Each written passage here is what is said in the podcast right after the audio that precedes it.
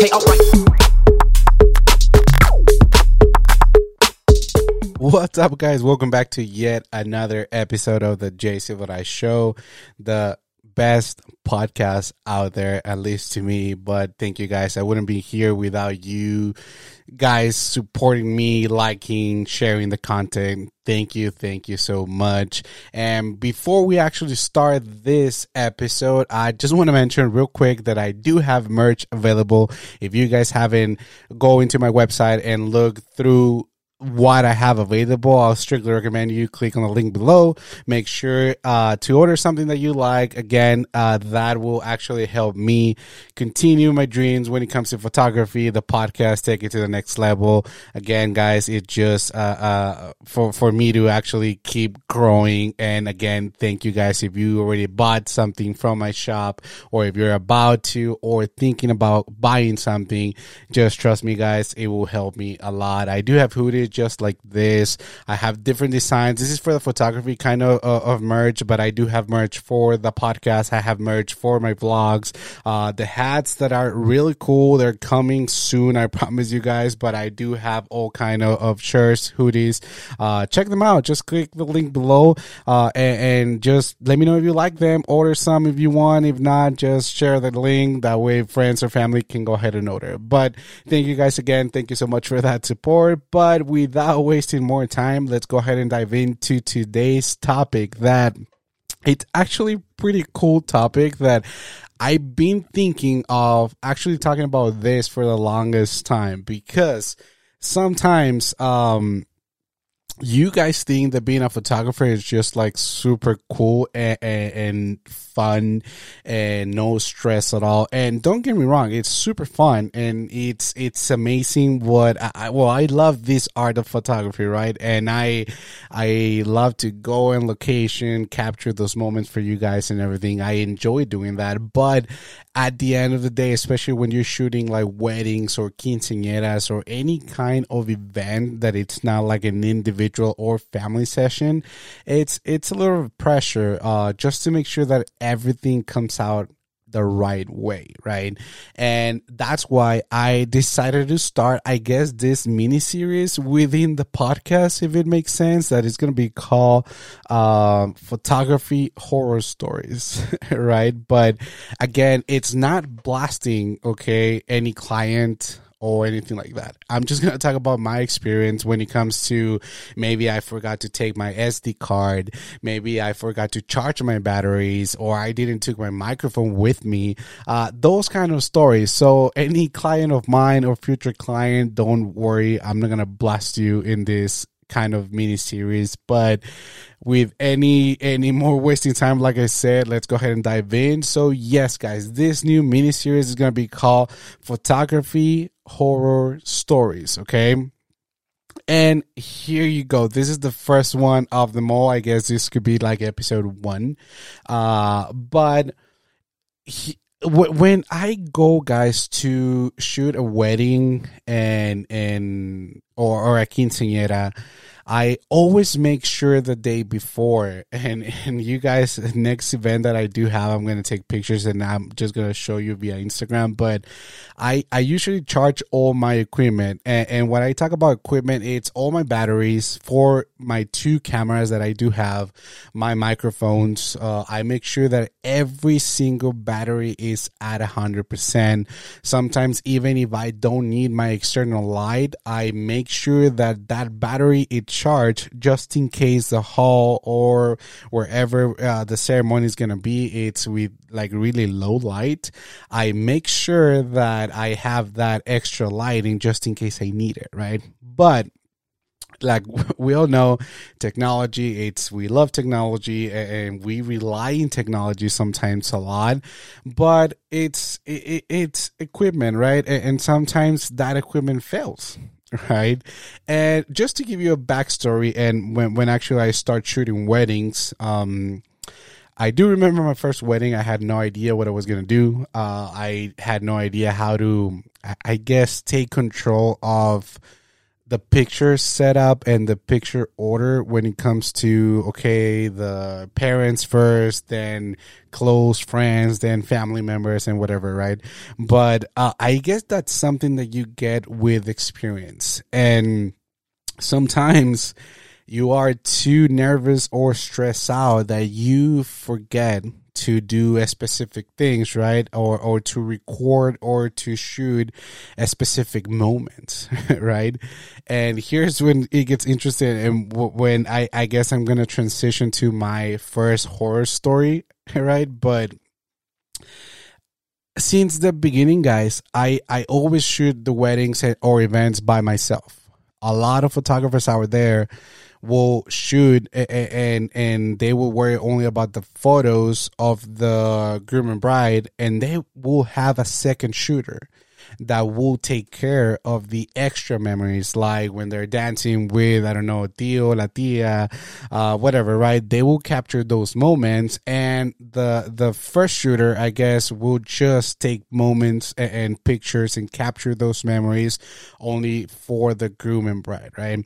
So it's, it, it just like, you know, it's always easier to have two shooters, right? But now I didn't have that experience and I didn't have the budget to actually hire a second photographer in order for them to help me out. So I decided just to go with the flow and just go ahead and take care of the event with myself, right? Only me.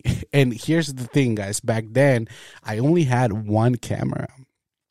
And for you guys that know about photography and know about the Sony A6400, it's an excellent camera, especially right now for the price. I think it's one of the best, not high end or super expensive camera, but if you get it, you're going to have great specs and it's going to make it work for you, right? But we all know that one of the issues of that camera is that the battery are so small that especially when you're shooting events, if you're constantly switching between photo and video, photo and video, you're going to run out of battery like that super quick, right? So, of course, I prepared myself and I had like six extra batteries. But again, it was so super complicated when I shoot my first wedding because I was in charge of the video and the photos at the same time. So sometimes I will switch between, let's say they were dancing, right? The first dance, and I will be shooting, and then, oh, you know what? I think this is a good idea for a video too. And I will switch my camera to video mode and then start recording.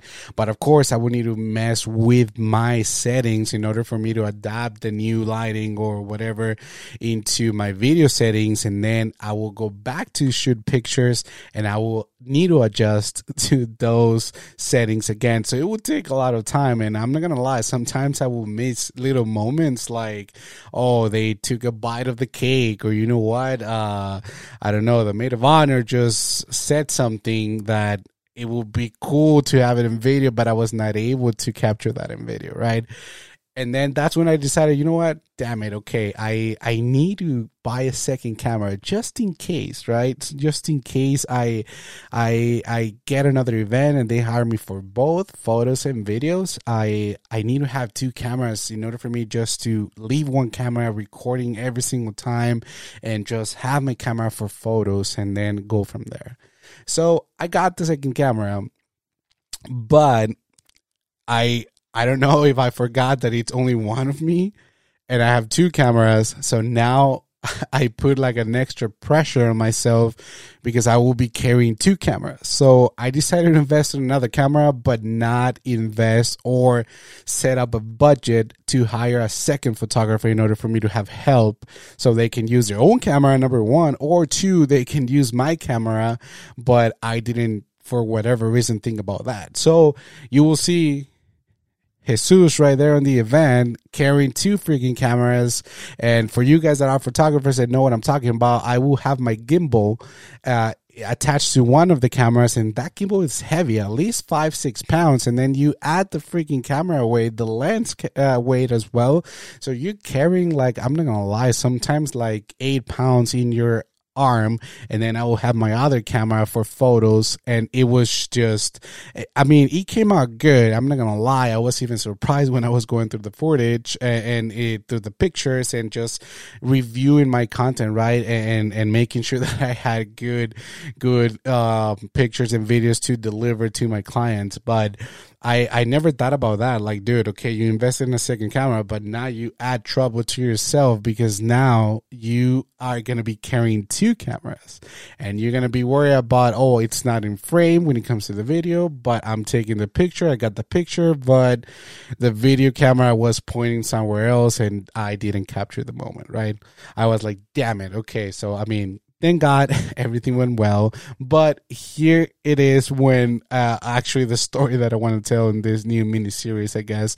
But here is the story. So one of my friends, uh, my good friend photographer Steven Flores, uh, he actually reached out and he was like, "Hey, dude, I have this couple that they're looking for a videographer. I'm gonna do the photos. Uh, I I got that, but they uh, all of a sudden I realized that you know what I want to capture this in video as well, and I thought about you. Let me give you uh, their contact number and just reach out. And they're looking, and the event was, I believe it was like within a week or stuff like that. I don't remember exactly. So I was like, okay, cool. Thank you, dude. Thank you for thinking about me. I appreciate that. And then I just sent a text. I, I think I called them first. They didn't answer because I guess they were working. And then, um, I send them a text like, "Hey, this is Steven Flores' friend. I'm a videographer. Uh, I uh, he mentioned that you guys were looking for something for your wedding, and then eventually they call me back. We discuss prices, and at, at the end of the day, they hire me. Right, so I was super excited because actually, uh, that was going to be one of the first weddings that I will be working with my friend Flores. He was going to be taking care of the photos, and I was going to be taking care of the video. But now, because that previous experience with my past wedding, right, that I was carrying both cameras, I decided to actually invite my cousin Ivan to my to, to that wedding to that event right? So i was like hey you know what dude? You just take care of, of this camera. I'm gonna set it up in video. Good thing that i was gonna take care only of the video portion of the wedding, right? So I was like, you know what, dude? I'm just gonna set up this camera because, okay, now also just to give you a, a, a, important detail, right? My cousin is not a photographer. Okay, he he's not into photography. Uh, he was, I guess, in high school, like in journal. Some department or whatever. He was just taking pictures, but I mean, everything was set up in automatic on the camera. So he actually didn't study, right? Like, or, or doesn't know anything about photography when it comes to actually shooting manual, right? And especially like video, it's a different thing. But he, he's not a photographer at all, right? So, anyways, I, I, I would just like my mentality was like, okay, let me go ahead and leave this camera with him. That way I don't have to worry about people messing with the camera or taking the camera or moving the camera. Uh, he's just going to be there next to the camera. He just needs to make sure that the camera is recording. And then i i'll try not to like pass in front of that camera but i'll be recording from other angles. Now i, will have two angles and then i will just put the video together from bo- both cameras and then i will have a nice product to deliver right?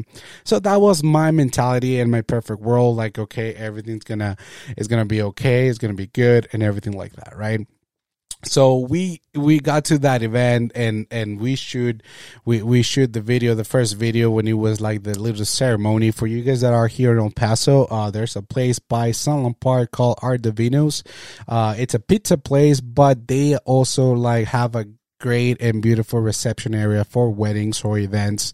And it's super nice because you can actually see the beautiful sunset and everything. It's it's just amazing. I'll link the video of the highlight of that event below. That way you guys can go ahead and click on that and just uh, see what i'm talking about when it comes to the beautiful sunset and, and and the view that you have and everything. It's just an amazing place to have a wedding.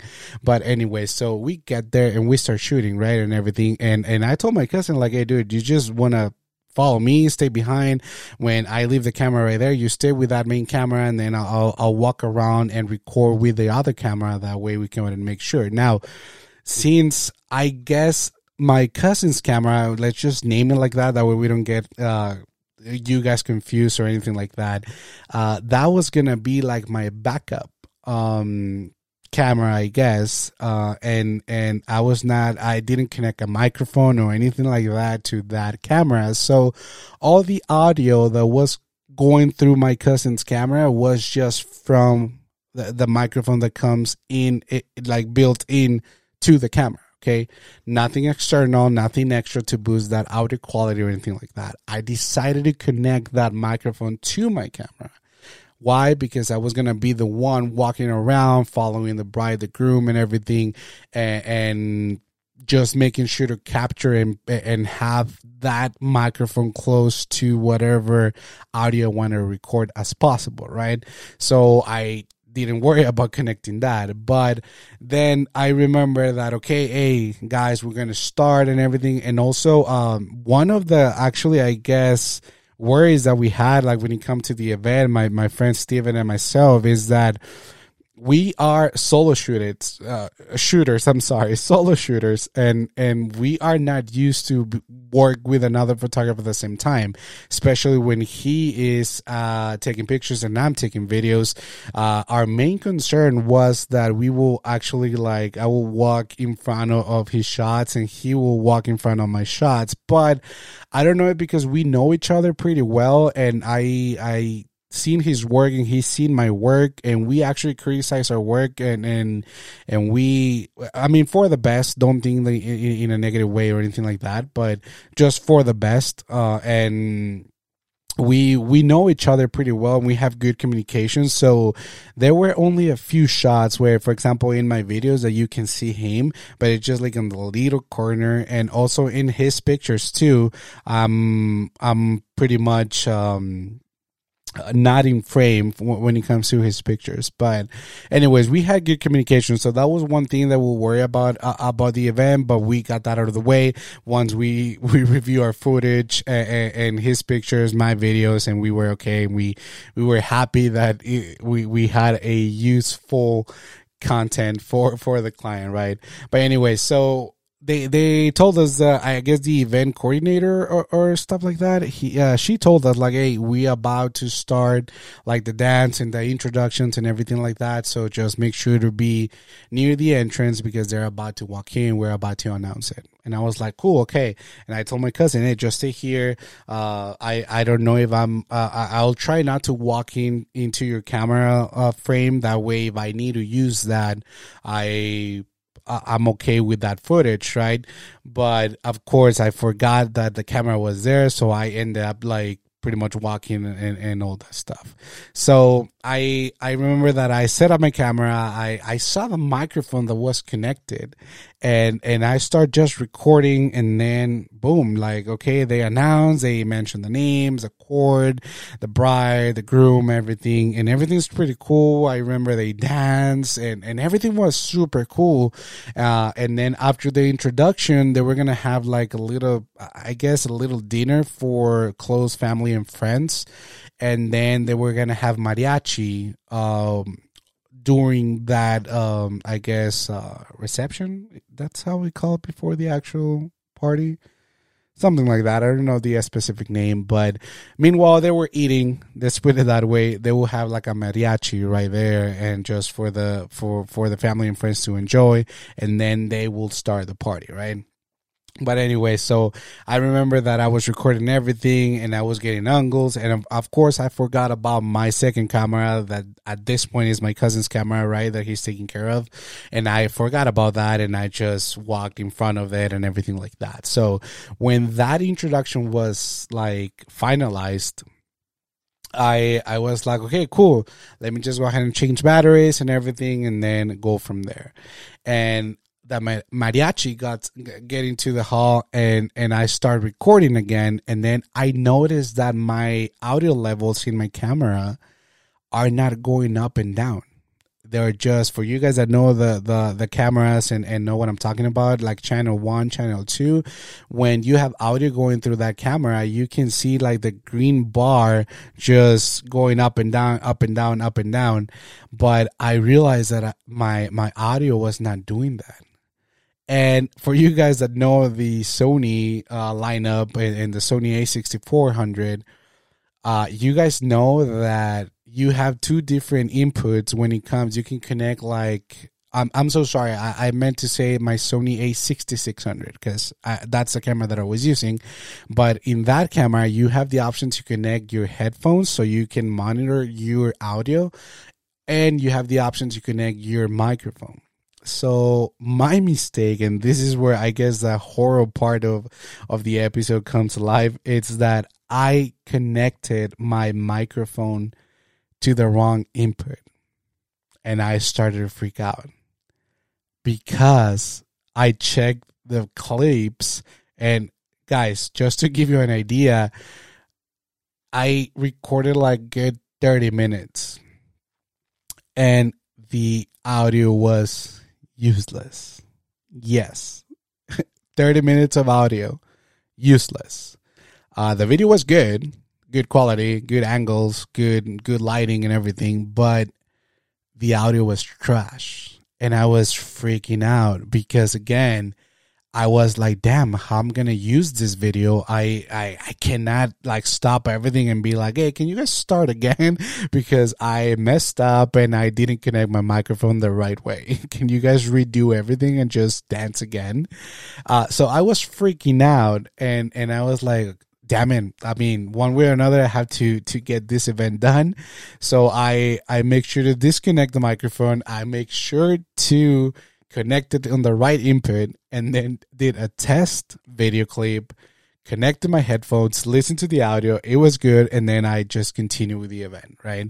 But i was like damn it okay. And and i i was not trying not to worry too much about that because i knew that it i would focus my energy on that mistake. Uh the whole event will be like down the drain and i didn't want to i didn't want to worry back then uh, in that moment i guess. Um, but as soon as the event was done and and i got home i was you know what i'm just gonna download right now the video clip just to make sure and see if i have something if not I was so scared that I will have to reach my client to be like, you know what, ma'am, sir, I don't have the material. Here's your refund for whatever you paid. I'm so, so sorry, right? and yeah my fear was right i i opened the clips and the whole introduction was messed up guys when they mentioned the names the parents of the bride the groom and everything i i have that in video but the audio was non-existent. It was gone. It was nowhere to be found. And then i remember damn i have my second camera. And for you guys again that not familiar with the camera uh, system or the microphones from the Sony lineup and everything, the the Sony microphones, the built-in microphones, they're pretty decent when you're focusing into the right way. I guess if you put the, the camera in front of the the speaker, I guess you're gonna get a decent audio. It's not gonna be like like professional quality uh, compared like if you connect to external mat- uh, microphone, right? But still, it's a decent microphone with the right tweaks uh, in in the editing software and everything. You can go ahead and use that audio. And I remember that that second camera, the one that my cousin was taking care of, it was like in the middle of everything and the speakers were on the side. So he was grabbing a pretty good audio. And I was like, damn, dude, what if that audio can go ahead and be used in this, like replacing the audio that I'm missing over here? And I checked based on the times and everything, right? I checked the same I guess, time because again, keep in mind that second camera was just pointing at the dance floor, and I was over here all the way to the left of the of the hall, just by the entrance, making sure, right? But I was able to actually pair them together and, and like go to the same time, I guess, and, and same like um events and everything, and the audio that I was missing, it was available on the second camera, and then I was out. I promise you guys, like I relief dropped. And and it was like I had weights in my back and I was like damn it's good that I had a second camera. Because if not it will be a refund for sure that money I already invested in another equipment. I don't have the money right away to give to the customer. Uh, it will, it was a bad review. Uh, it will be a, a, bad referral. And, and of course, I mean, my, my, my boy Steven recommend me and I will be like, damn, there, there goes my, my friend reputation as well, recommending shitty, shitty photographers, right? But I was so grateful that I had that second camera because I was able to use that audio. And again, guys, I I mean the, the, the, video of that second camera was just trash because I was not moving the camera around too much.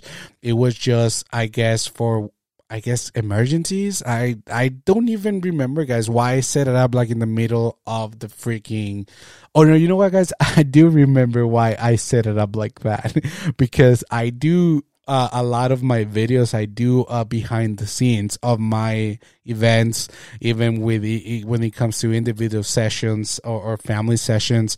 I do a lot of behind the scenes video and I post those into my YouTube channel. So I was like, you know what? I will just leave this camera right here.